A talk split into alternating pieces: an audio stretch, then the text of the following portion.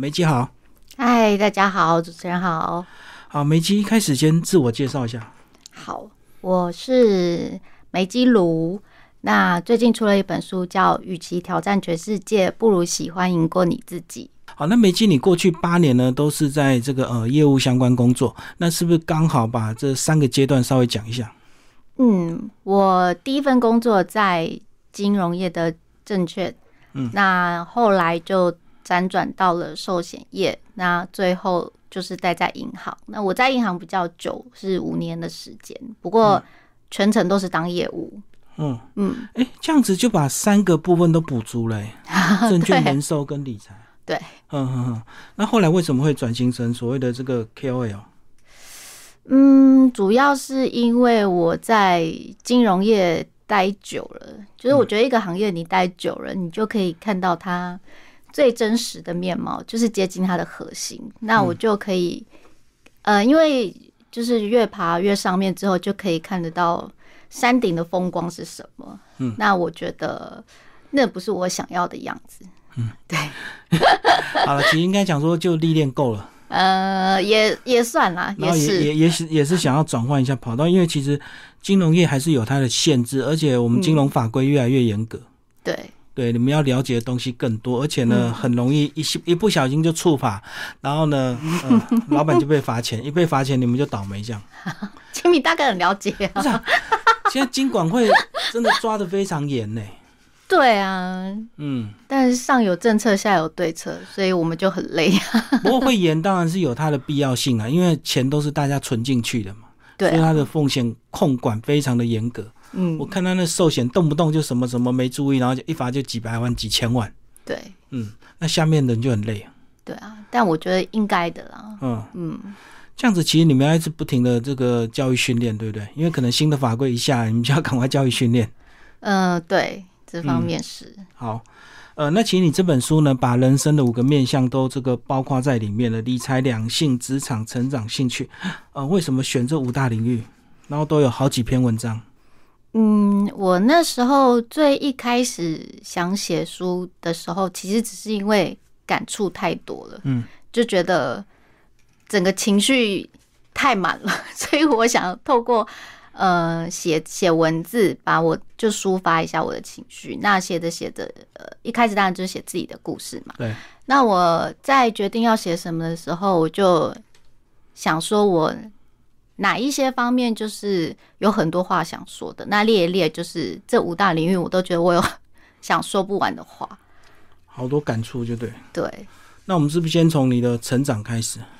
你家里三个小孩，对，然后开中药行。哎，最开始是。哦，所以你说你从小就把那个一些可以吃的嚼在嘴巴当零食。对，枸杞。嗯嗯，枸杞好吃啊。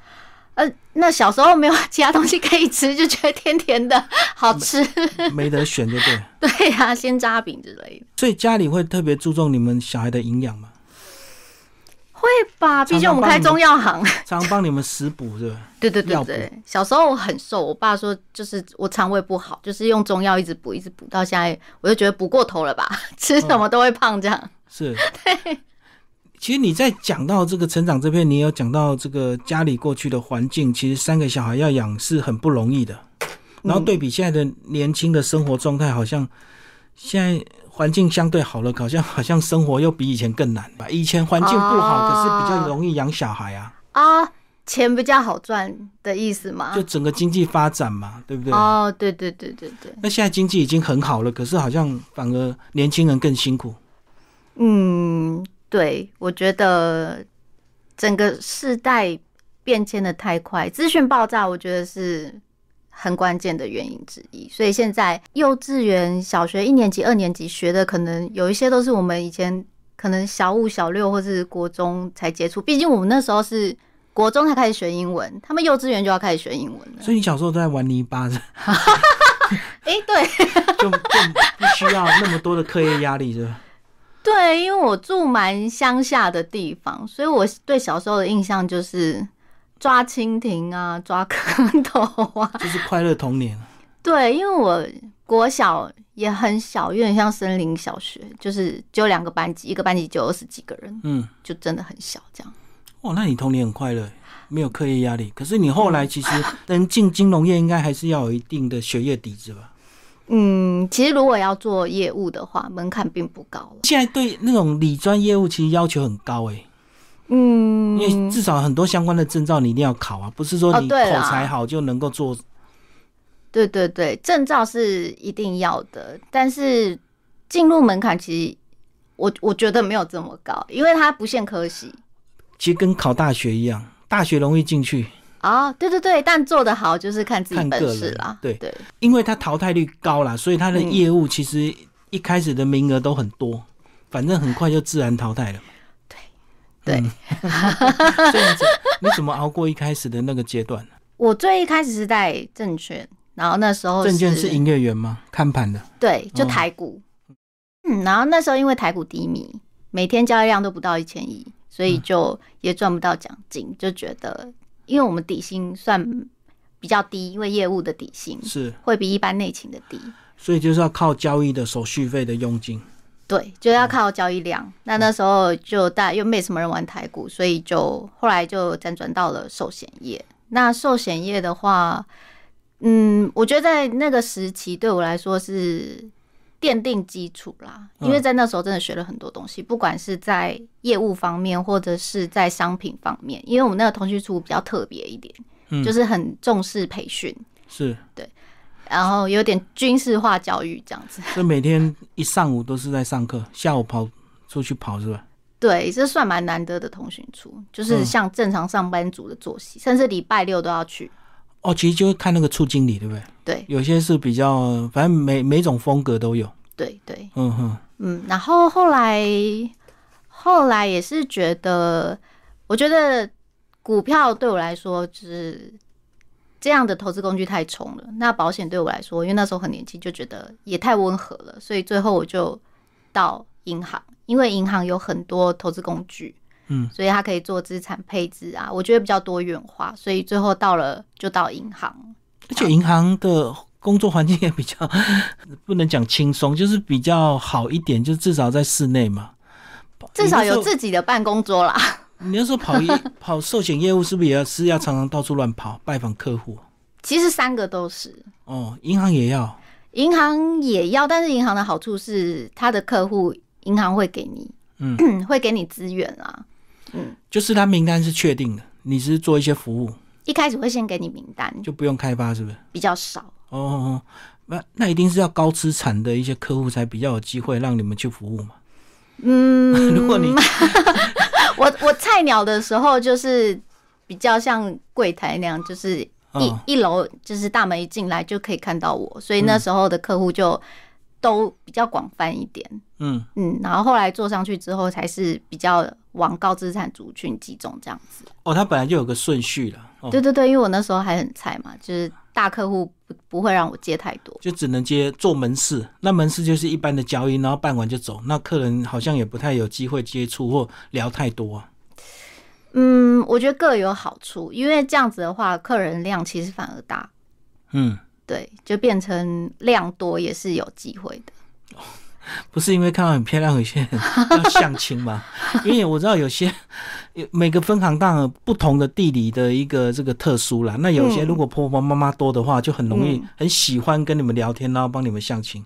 不管是年轻的这个女生或男生，他们都会有兴趣，其实真的有一个客户把他儿子介绍给我，然后超尴尬的。然后那个资深的柜员就坐在后面，然后旁边又是监视器，那你你回应太多也不方便，那回应太少又太冷淡，对不对？对，就是是真的蛮尴尬，可是也不太好意思拒绝，因为其实呃，阿姨跟他的儿子都是我的客户，所以最后他儿子就是真的有来跟我聊一聊之后，后来因为 他整个过于积极，吓到你哦，你那时候还太年轻啊，对然后我想太快。对啊，然后我就跟我有跟直接就跟阿姨说明，就是哦。我就是有点害怕这样。哦，你那时候应该适合欲擒故纵的，嗯，那时候就想工作，就是对客户不想跟私人的领域混混在一起。还年轻，就还是希望工作上能够有一点冲刺，对啊，没有，除非你已经是 有一定的年纪，可能就会想要赶快进入家庭。诶，如果遇到好的，那当然工作就可以停下来。嗯，工作，哎、我倒是没有想要就是嫁了就不工作啦。所以不是照片这个，啊，他是男朋友没错，现在男朋友 没错。所以当初就是时间点不对，遇到太年轻的你就错过，就对。其实也不是很适合啦。那你是做到什么时候你你决定可以靠自媒体为生啊？因为你虽然嗯刚刚有提到说，工作到一段时间会看到有一些落差啦，嗯，可是毕竟要离职，那也要一定的勇气啊，跟那种准备吧。嗯，对，嗯先说准备的部分好了，因为其实我想离职已经想很久了，对啊，可是很多人都想啊，工作第一天就想啊，都不敢啊。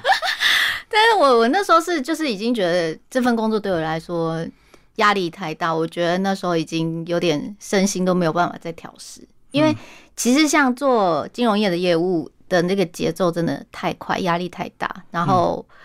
像嗯，我就觉得我我常常就说，我就觉得如果你就是当个理专，你没有胃溃疡的话，表示你不认真。嗯，对。对，因为就饮食不正常啊，然后而且人家都说台湾的金融银行太多，一直要整病整病，可是好像病到现在效果有限，还是太多，对不对？嗯，对，对，然后呃，后来再加上前面说的，就就就是我觉得既然也没有未来，那现阶段也已经出现不适应的状况，所以最后我就还是决定离开。你那时候就是想先休息再说，是不是？对，因为我其实真的不知道我还能做什么。我一直没有离职的原因，也也是因为那我能做什么？因为我虽然我换过三个工作，嗯然后但是我没有一个工作中间是有空档的，就是马上接续。是，对，就一直觉得好像没有不能停下来，嗯的那种感觉。所以裸辞对我来说，就是如果是以前的，我会觉得这是一件很荒唐的事情，就是 到到底在干嘛这样。是，对我本来也只想说，好吧，先休息一下，后来就摸到别的路出现这样子。嗯哎、其实你应该还可以补那个房地产呢、尤其在过去 房地产有一一大段上升的这个阶段，那刚好你的这个业务性格也蛮适合的。你那时候都没有想过去卖房子，嗯，那时候没有诶、因为想说，如果是在台北的话，房价都这么高了，就以前的高不是高，对，谁知道现在更高呢？对啊，你如果 现在更惊人。把握这几年的话，搞不好以前看房地产嗯都是那种好像、呃开张就吃三年，嗯，对不对？对，我觉得高佣金高，嗯，早期其实都是诶、像以前当理专的，就是可能现在是主管级的，在他们以前做小理专的时候，那时候也就是早上可能做了几个客户，下午就去吃喝玩乐这样子，对啊，对啊，就是以前就真的都比较好做，嗯。所以所以错过就继续谈你现在，后来你就摸索到文字，是不是？你刚好能够写点东西，是不是？刚好那时候离职，你有一点时间空档，对，就就刚好整理一下过去的一些思绪啊，或者是工作经验这样。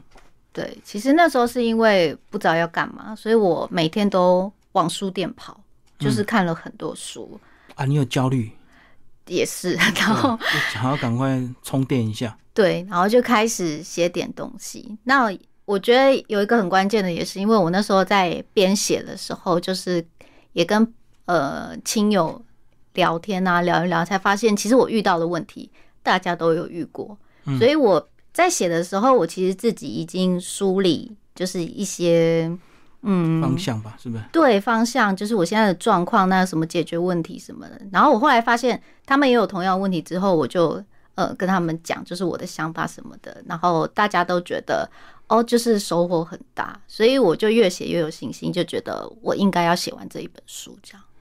哎、所以你觉得你过去工作多年的底刚好就足以应付吗？还是后来你又再去进修一些金融理财相关的？读者越来越多，这个粉丝越来越多，他们的问题就一定五花八门。哦，可能甚至会超过你以前工作的涉猎。那你是不是后来有再去进修一些东西？我没有做进修诶、因为如果以理专，我在理专理专它的范围之内，我觉得该知道的我都知道了。所以如果你是问到银行理专这方面的话，我觉得我资历还还够。可是现在人家会问虚拟货币，甚至会问 NFT，啊，那个都是过去没有的产品啊。对，但是因为那个不是银行卖的产品，所以其实不在我的范畴里面。可是人家还是问问啊，反正那种粉丝就是看到什么写的不错，就很喜欢跟你私讯丢问题给你。目前是还没有人跟我聊过这个啦。好，等遇到你再看要不要进去。那其实里面也有带到你一些旅游经验。嗯你说你去日本滑雪，嗯，对。然后呢，呃，其实滑雪那一篇，是你的现在男朋友那时候约你去，对，哦虽然因为他本来就会滑，那想说就是建立一个共同的兴趣，所以他就带我去，就是让我学这样。那其实我我那时候在写的时候，我一直在考虑说要不要把滑雪这个写进去，因为感觉读者的呃群众比较小一点，我怕大家会没兴趣，这一这一篇都直接翻过这样。但我后来就是大家给我的回馈还蛮多会提到这一篇，就是觉得可能大家比较没有接触过，就觉得很新鲜有趣这样子。因为你男朋友在里面，你们的合照非常多啊，所以大家一定会很想知道你们的一些过去的认识、交往过程啊。哦，是你不小心一直把他置入啊，他也很想红，对啊，对，但是那一篇我主要最后决定放进去，是因为我觉得整本书其实都是在写我成长过程一些比较奋斗史。嗯，相关的文章。那我觉得滑雪对我来说算是人生第一次为了自己的兴趣这么拼命的，所以过程也很好玩，所以我最后就决定把它写进去。是不是那时候也算是你们的热恋期啊？所以你们会一直，你会渴望跟他一起去做一些，即使你不会，你还是很愿意去做。应该也算，对啊，不然滑雪还是要有一定的勇气，因为其实看起来很潇洒，可是还是有可能会摔啊，会干嘛？嗯，也刚好跟我个性蛮符合，就是很喜欢做一些挑战的事情。嗯，对，掉到山谷去。而且他也跟我说没有很危险，所以我就一直幻想好像只是很帅气，但没有滑，谁知道会这么？电影都拍起来很危险，其实，在一些好的滑雪场，其实是很安全的。对，清明大哥有滑有在滑雪吗？没有啦，哦，但是我知道电影都会故意拍那种高山悬崖啊，然后这样子冲下来，哦让你以为对对对很危险，其实根本就没有，对不对？对啊，其实还好啦，没有这么严重。你要不要讲感情这部分呢、为什么里面会有这么多你们的婚纱的照片？哦照哦片，也蛮多的。诶，这组照片是因为那是我就是资料库里面最漂亮的一组照片，所以就把它放上来。但那不是真的婚纱照啦，嗯就是算是以情侣身份的一组纪念照片。嗯，嗯，所以就是模拟婚纱照的现况，就对。场景场景几乎都是啊，对啦，因为他是婚纱公司，没错。可是那时候老板是跟我说，就是想拍轻婚纱，就是情侣情侣的照片，这样。哦，那重婚纱是传统的，就是真的婚纱。哦，对对对，哎，对，有时候他们现在生意不太好，就会鼓励二度婚纱、三度婚纱，或者是全家福这样的一个配套，对不对？对，范围比较广一点了。对对，不是，要不然如果真的都是拍婚纱，一辈子只有一次啊，那对啊，说的也是。所以 而且现在年轻人又不婚不生，对，而且很多人现在比较低调，因为主要是呢对婚姻也没什么信心，所以就私底下去登记一下就好了。万一离婚的话，没人知道才不尴尬。嗯，就是大明星的例子。对啊，历历在目啊以前都搞得很大，有没有？嗯，亲亲叔叔伯伯阿姨什么的吗？世纪婚礼、大啊、堆都来来了之后还要回礼干嘛的？可是当你要离开的时候就超尴尬。也也是啦，因为我还没结过。所以低调一点比较好了，预留退路这样子。为什么你的文字还是看起来会有一定的魅力？啊，就是因为你本来就是比较以知性的这个方向去写你的文章嘛。对，对啊，可是这种东西你，你过去学生时代有创作吗？没有哎、以前国文成绩没有很烂呐、但嗯是创作的部分倒是没有。是，不过这本书我写了三遍，嗯然后每一遍都大概花了三个多月，然后最后是就是我真的是每一句重复看看了三遍四遍，觉得这句可以了，我再跳到下一句，所以嗯真的是琢磨了很久。对啊，为什么用这么高难度的技巧？有吗？不然我讲大家都跟我说很很白话哎、可是白话到有点文学性啊，不然我我讲真的，以以写个人自传来讲，有时候把自己的过去啊、感想啊噼里啪啦交代一下就过了，一篇文章就出来了。哦，比较口语化的那样子。对，哦，那你里面其实还用字遣词，还是就像你讲的，你可能切磋琢磨了很多遍吧，所以还是有尽量的去修饰，谢让它谢谢比较，有文字美感。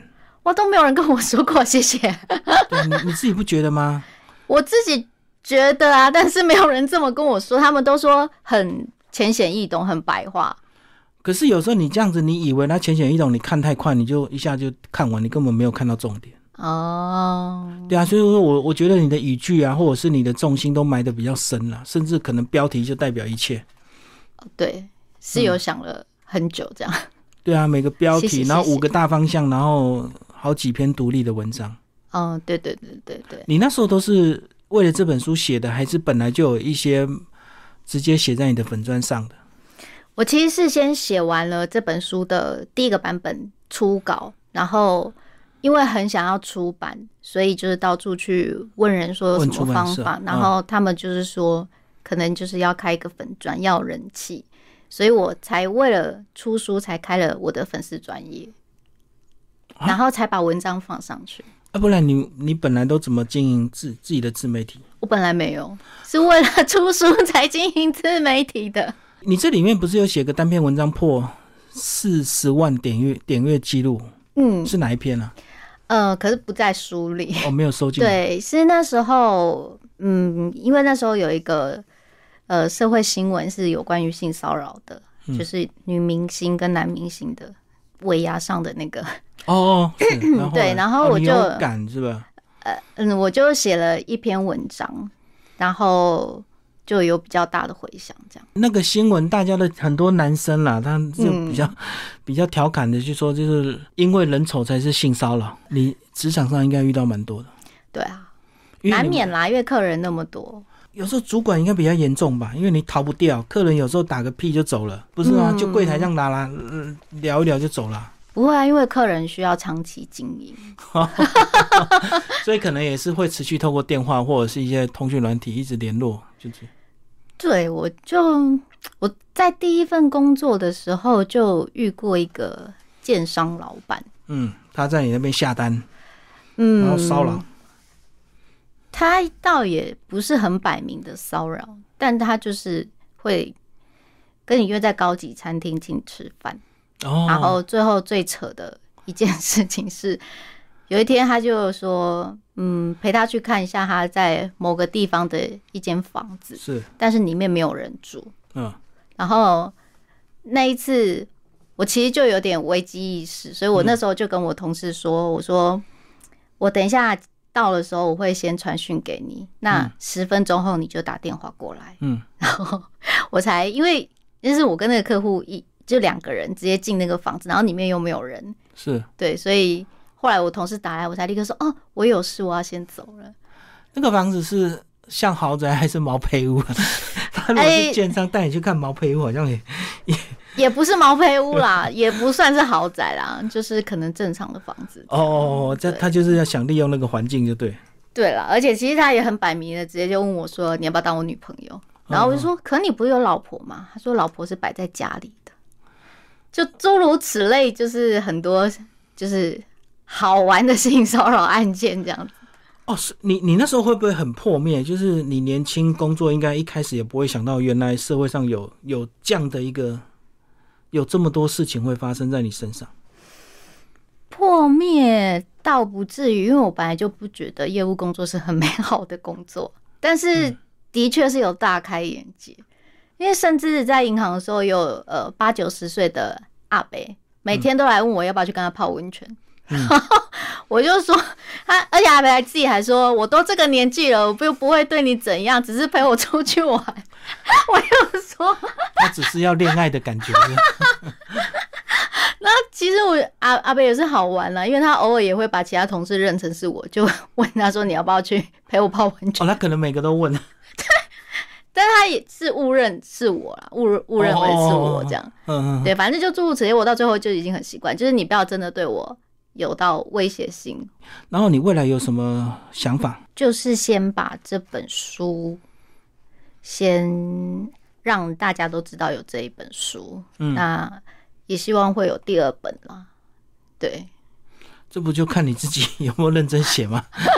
嗯，但这本书我很认真写、啊，但是好像就是效果没有呃预期那个样子，所以就觉得好像要努力宣传一下。我觉得或许可能你在个人品牌经营上还需要一点时间，嗯因为有时候这种东西一样的道理、一样的话，不同人写就有不同的力道。嗯那或许你在职场上可能还没有那种太亮丽的标签去惊吓他们，哦哦说因为我们常常会去看标签，比如说这本书每一集是千万什么什么什么，哦，那感觉好。哦 title 之对类的对对对对，，你有没有觉得？我觉得可能有一有有一点这样，因为人为言轻，就是一定都是等于你还在爬升的过程。对，对，如果你到达一定的高度，你来回头写这本书，就算你写的普普通通，你光是下面那些所谓的类似下线啦，或者是学员啦、嗯学生啦，就一堆吹吹捧，马上就冲上来了。嗯，就还还要努力，就是新人一个这样子，对啊，很新，所以你没有城邦结派啊。还没还没，很多网红现在因为自媒体爆炸，所以他们也会自己策略联盟，哦，自己结帮派，嗯，然后一起共同接案这样子。好，好像有这样，但我还没有接触到，哎，大家赶快来找我。你是走清晰派的，个人默默不知道就对啊，就还很小小小众这样子。而且这个或许可能一些经营手段还要很多吧，像这两天红的是九天玄女那个阿汉，哦，就被洗到我不不去看这个典故子都都都没办法，后来去看哦，原来就是那部影片爆红。我还真的没有去看，因为真的太多了。对啊，可是新闻会帮他推波啊，因为新闻一引用之后，人气又回回流上去了。嗯，嗯，对，不过这不是我想要走的路线，你就比较扎实型的，就想要细水长流，打出实力来这样子。那需要时间。对，疫情有没有影响？这两年？疫情对做自媒体是还好，嗯，不过本来就线上工作了，没差。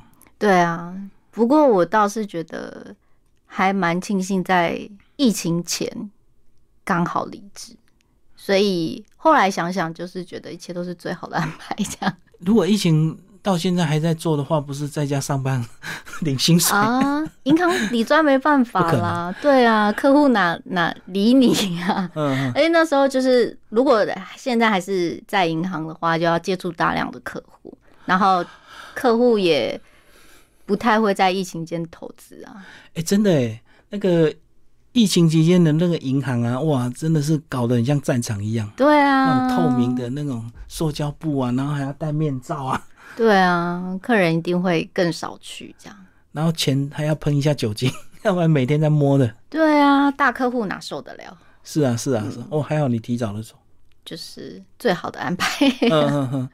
哎、你你你这本书总共写多久？多长的时间呢、嗯，我从离职到出书三年的时间，嗯，嗯，然后写的话前前后后可能花了一年吧。你里面金句很多，为什么用选这句来当做这个书书名啊？与其挑战世界，不如喜欢赢过你自己。嗯，因为我一开始的想法是，我觉得这本书，呃，写了很多我成长这五五个领域里面成长方面受到的挫折，就是奋斗的的感觉，所以我就想跟大家说，不要管外面世界怎么样，就是赢过你自己就好了。嗯赢过自己其实就很难，但我觉得赢过自己可能比较少人这么说，所以大家都不太能 get 到我的意思。那我其实很单纯的想法就是，嗯，假如说今天我跟男朋友为了某一件事情吵架，嗯那吵完之后，我可能觉得可能反省过后，觉得好像有更好的方法，刚刚不应该这么说之类的。那我下一次再遇到同样的情况，我就可以不要重蹈覆辙，稳住自己，让这一次有个很漂亮的结局。我觉得这样子对我来说就是赢过自己，我没有就是让自己的劣根性就是一一直延续下去。就是这么简单的小事情而已，那就是贯穿整本书这样。对，这看起来很简单，可是却很难。那其实很多人都喜欢去跟谁比，对对不对？像以前的确是这样。对，所以那些书反而会受欢迎。什么巴菲特教你怎么样啊？什么比尔盖茨教你怎么样啊？或者是马云教你怎么样啊？啊，就感觉那种书名就感觉更有可可看性。那其实也不一定是他说的，搞不好是编者自己乱掰的。哦，对，可是看现在年轻人好像，因为他们很强调做自己，所以也很不喜欢胜负欲。毕竟大家都想躺平了，这样。嗯嗯嗯，对，所以刚好也符合我的想法。对，你是很真诚的想要分享你这几年的，不管是呃成功或挫折了。嗯，对，对啊，因为我觉得我现在在呃跟二十几岁的弟弟妹妹们聊。我都发现那些真的都是我走过的路。对，可是有时候我觉得他们听不听，他会先看你的头衔，他才决定要不要听你的话。即使你说的话本来就是道理，比如说早睡早起。哦。那这个你爸爸妈妈讲，你一定不屑、不以为然。可是如果你你医生讲，你就哦，对对，我要听，我要听。尤其你生病的时候，他讲的话你就会听。嗯，对，因为像我其实。里面写的都是我自己想到的的事情，但有时候我看其他名人写出来的话，发现哎，这跟我写的就是理念一模一样，然后我就会觉得自己与有容颜。你不是郁闷吗？就是啊，你讲的跟我讲的一样，为什么我讲的没回应呢？你讲的就一堆那么棒棒棒，好棒棒。嗯，可是这就是难免呐。啊，这本来就是个人生的过程。对啊，对。有一天你爬到山峰，你也会这样。你讲的一句话，比过那个人家呕心沥血讲的话还重要。对啊，所以就自己努力，嗯，也往上爬就好了。哎，你觉得你你从这个三个工作到现在自媒体经营，有遇到最大的挫折吗？是哪个时期？出书这个时期，就现在当下。呃，对，也可以这么说。就是你的意思是你很呕心沥血的写出这本书，回应没有预期。哎，对，但是在出书能不能出书的那个时候就已经是了，因为那时候我熬了三年嘛，然后中间其实一直都看不到未来的，因为投稿就一直没有任何的下落。我其实投稿了三次，而且每一次可能都投稿了大概一二十个出版社，就完全没人理我，然后我就一直在想说这条路到底还能不能走下去。而且那时候又没有公司给的固定收入，就会觉得有点焦虑，对，很煎熬这样。所以很多人呢，现在都有那种速成班，参加什么青商会、狮子会、什么白金会，然后马上就有头衔加身。对，其实以前当业务的时候，很多业务都会去参加，不过他们是为了人脉啦，经营人脉。而且你知道吗？他们参加一个会议，说要准备一百张名片，因为一百个人。那 我就想说，你换完这一百张，你到底知道谁是谁？哦，你只是得到那个量嘛？对啊。可是你不可能每个都认识啊。对啊，而且认识也不代表就是你的人人脉，除非你跟他有，还是要有点时间的交往交配啊。对啊，或者是有一些各自的利益可以交换，就马上有现成的业务可以合作，那当然就很快。对对啊，比如说你家马桶不通，刚好你认识一个做水电的，他去那个场合，你们交换名片，当然你马上就通知他，生意就成了。是啦是啦，我们讲的好那个好 low，嗯，很实际的例子。可是对现阶段的你，或许那种那种场合也不太适合了哈。变成你你现在还在熬就对了，还在累积能量。对，嗯，毕竟就是。就是作家、作者、出版这个行业，就是其实也算刚接触而已。对啊，而且文字的 KOL 他本来经营就比较辛苦，因为他文章要爆，其实不太容易。那如果像我们拍片呐，可能一一个好笑的小短片，马上可能就爆红，因为那个看起来很轻松嘛。对，那文字现在的确当红。对啊，那你文字要让人家看的有感的话，可能他自己要经历过。他如果没有经历过，他根本不会看这个。对他会直接告诉你说什么股票赚大钱，哦，那种书他就看。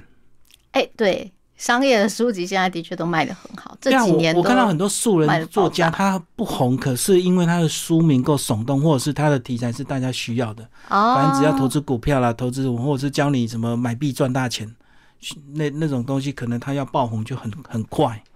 对，所以就是看你是想要卖书还是卖人。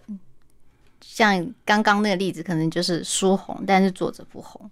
对啊，不过因为我是想要经营个人品牌，所以人才是我最远、最初衷的核心。所以个人形象很重要。对，就是让大家认识我，这样比较重要。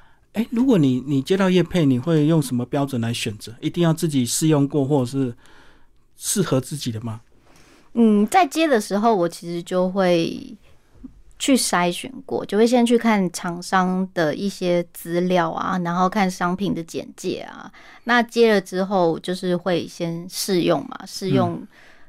我其实有想过，如果真的不行的话，我会直接跟他讲说，我就付你这个钱，但是我真的没有办法接。但是好在，因为真的都有前面都有筛选过，所以真的没有遇到什么很雷的商品。哦，你自己会先试用，有一定的效果，你才会帮他推。嗯，如果效果不好，宁愿付钱，把关系撇清楚，不要让人家觉得你占他便宜。对，因为毕竟我推是我的声誉，是，对啊，我得负责任的。所以都美容保养比较多吗？到目前为止，找上门的比较多啦。嗯，对。那你会不会想要跳出另外一种特质？不是因为你女生 会用美容保养，就一直找美容保养的业配，哦也能够接点不一样的。你会，你你会你会渴望想接一些什么不一样的东西？我现在是比较想要跟书相关的，可能像一些理财类啊。哦，其实你是有专业背景的，对啊你不希望人家只注意你的 颜值而忽略你的专业。对对，那可能是第一眼，但是希望还是我过去的。我虽然离开了金融业，但是那毕竟还是我体内的养分，所以还是可以继续沿用。你最熟悉啊的东西，而且是你的最强的特质。因为如果他没有这些历练过，他现在回头 K 几本专业的书，还是听得出来，那个讲的都皮毛。嗯，对啊，或者是说有一些真的是我们银行理专才知道的 mega，就是你在书里找不到，因为没有人敢说。没错，没错，没错。那刚好现在环境不好啊，所以你这种金融业的一些东西可能也比较辛苦。对我没有想要完全切断过去，我是想要做个延伸，嗯，这样。这才是你最强的一个特质跟专业啊。对啊，也是跟其他的 KOL 或是作家有我自己的特色啊。哎，那你在工作这几年，你自己的一些资产的规划有，你觉得到现在回头看有完整吗？还是那时候只是忙于工作，并没有规划到自己？哦，对，那时候自己投资的部分就比较没有这么大部分，因为毕竟没有时间。对啊，你看我们以前讲寿险好了，大家都会讲以前的寿险怎么样怎么样，利率很高嘛，预定利率高，所以很便宜。现在什么都贵，而且现在几乎都是定期，没什么终身保障。嗯，呃，我自己的规划是，其实我离职过后才比较有时间可以看看自己的投资，对所以虽然在呃去年，就是其实业配接的收入跟之前的年薪比起来是差太多了，但是你讲差不多 差很多，差很大。但是就是还好自己会投资理财，所以我其实在去年也赚的不输当年年薪的嗯，资金。对，所以我就觉得理财技能真的很重要。对，有时候是时机，对不对？对啊，大环境不好，可是时机还是会有一些看空的会赚钱。对啊，投资就是再怎么厉害，跟时机还是有关呢、对啊，不是多就是空嘛，呃，哎、对，这也是啦。就就两种趋势啊。对啊，对啊，那你说股票怎么不好？可是你看原物料就涨翻天了。嗯，对啦，就是你如果要投资的话，总有地方可以投资啊，而且工具这么多种。我讲真的，奉劝年轻人最好投资自己最重要，对啊，因为年轻的时候你不投资自己，因为你年轻，比如说你户头五万块投资到十万块，真的没什么差别、啊，你也改变不了你人生啊。嗯，可是如果你学到一个技能，搞不好你就你花五万块去学个技能，搞不好以后赚的钱好几倍回来。对，我觉得现在年轻人蛮有这个概念的，所以他们对一些线上课程的接受度都很高。哎、那你有打算自己拍线上课程？有啊，一直有在计划，但就是一开始想说，嗯，先出一本书再说，然后后来想说，嗯，第二本出了，第二本书出了再说，这样。嗯，对。但那是会做的事情之一了。好了，今天非常谢谢梅基为我们介绍他的新书《挑战全世界不如喜欢英国你自己》，然后布克文化出版。谢谢，谢谢大家。